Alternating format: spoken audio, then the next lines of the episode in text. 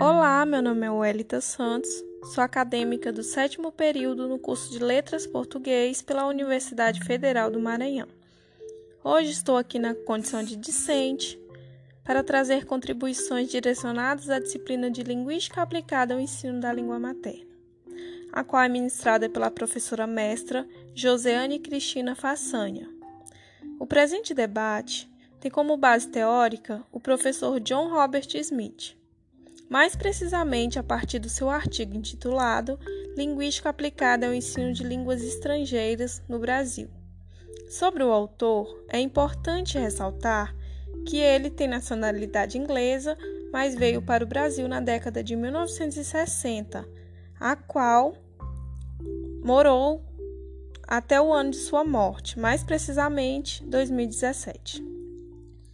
O objetivo do artigo é apresentar um esboço sobre a linguística aplicada ao ensino de línguas estrangeiras no mundo e no Brasil, e mais precisamente descrever o crescimento da LA, especialmente ao que tange o ensino da língua estrangeira frente ao país e realidade econômica no momento.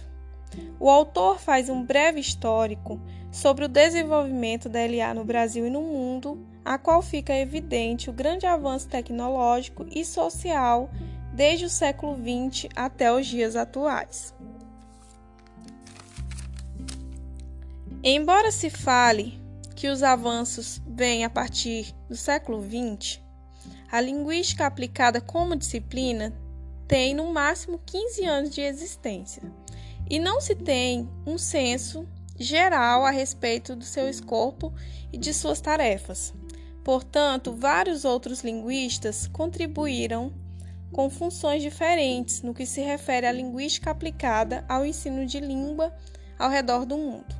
Portanto, o autor conclui que, a partir de sua pesquisa, a linguística aplicada está em pleno desenvolvimento e vem trazendo boas contribuições para o ensino e aprendizagem de línguas, além de outras áreas do conhecimento, tais como língua pátria, ensino bilíngue, tradução, alfabetização e letramento.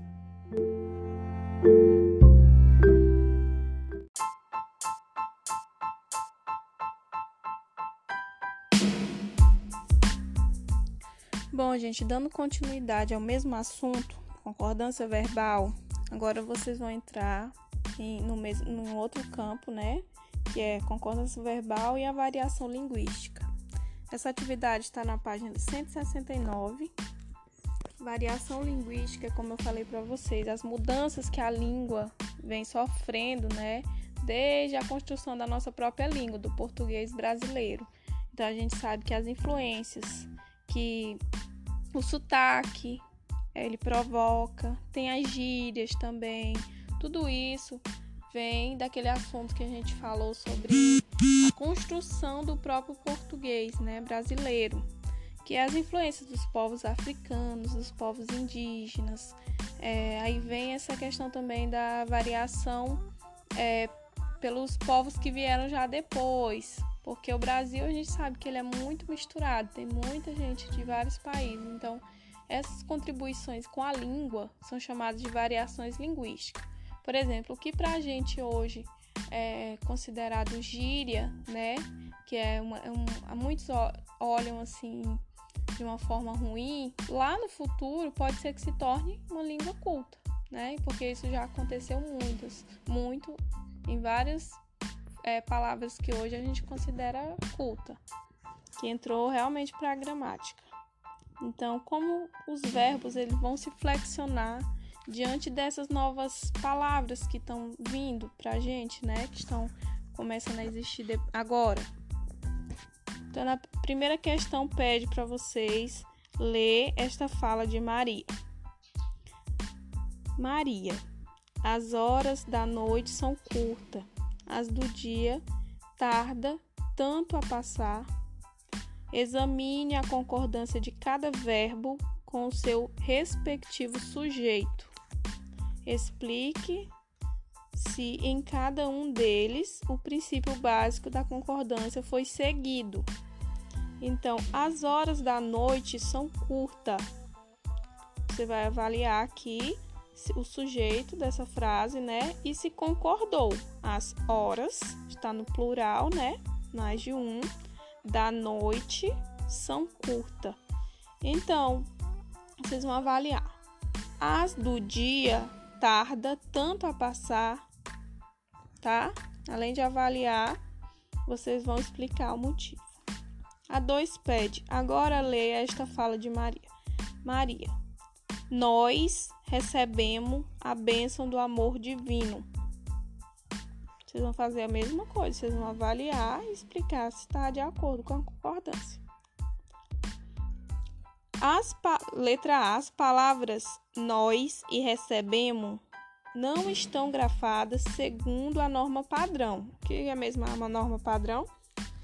É aquela norma que se estabelece dentro da gramática, né?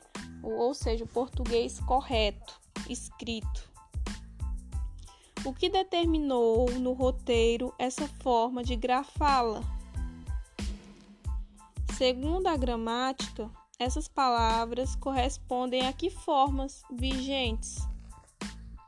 Elas são palavras curtas, elas são da norma é, padrão, elas são gírias.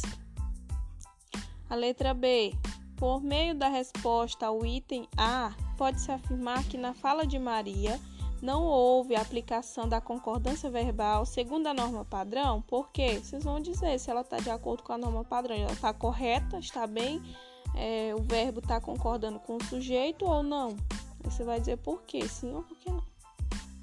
A 3. Retome a flexão que você fez na atividade 1, na atividade lá de concordância verbal, né? Dê um motivo da natureza linguística para o não uso da concordância verbal. Você vai dizer, né? Porque que às vezes ah, não precisa se usar, né, certinho a concordância verbal. A 4. Releia o trecho a seguir e preste atenção à concordância verbal. Tá. Os dias vão demorar tanto a passar. Ruidade que fizeram com essa criatura de Deus. Preste atenção. Ruidade.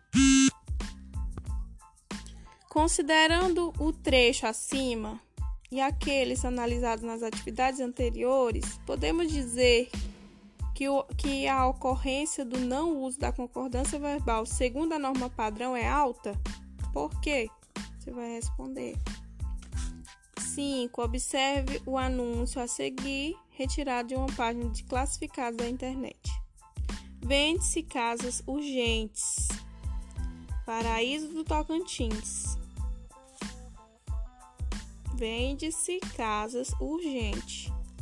País, Brasil, Estado, Tocantins, tipo de operação, oferta, número de quartos, dois ambientes. A concordância verbal no último vende-se essas urgências, vende-se casas urgentes, está de acordo com as regras da norma padrão? Explique sua resposta. Gente, Lembrando para antes de vocês fazerem a atividade, vai lá no quadro verde antes de responder, né? E leia. O anote aí. O não uso de concordância verbal é bem recorrente em textos ficcionais para caracterizar personagens que utilizam uma variedade regional. Variedade regional é aquela falada de acordo com o, a região que você vive. Por exemplo, em Goiânia, vocês sabem que eles falam porteira, portão, né? Os cariocas eles falam chiando, o paulista ele fala bastante gíria, então mano, cara. Então vocês sabem que existe essa diferença, né? Ou seja, regional ou uma variedade social. A social é aquela onde as pessoas com mais, é, vamos dizer assim, mais estudo, as pessoas com já com faculdade ou com mais condições é, financeiras, elas tendem a querer falar muito correto, na norma padrão, mais certinho. Quem vive em periferia, quem vive em é, lugares assim mais afastados do centro, né, considerado favelas, eles usam mais gírias, eles não concordam muito assim com verbo. Por exemplo, nós, a gente sabe que deve ser acompanhado de vamos, mas a maioria fala nós vai, né? Então é isso que está essa diferença social que eles estão querendo dizer. Por exemplo, a diferença social entre um médico para um gari, né? Nós sabemos que todas as profissões são importantes, mas existe um certo preconceito com essas duas profissões, por achar que o médico ele é mais inteligente que o gari porque ele estudou tantos anos e o gari ensino médio tal, né? Então a gente sabe que existe essa variedade social entre as formas de uso da língua. Consideradas variedades linguísticas de pouco prestígio, as gírias, né? Há ainda falantes que, mesmo usando uma variedade de prestígio, não aplicam as regras das concordâncias. Por exemplo, na voz passiva é, sintética, os falantes têm dificuldade de detectar o sujeito da oração, o que dificulta a aplicação das regras da concordância. Esse é o quadro verde. É, tem mais aí um quadro azul que é relacionado ao assunto, que é bom também fazer leitura que vai auxiliar vocês, tá?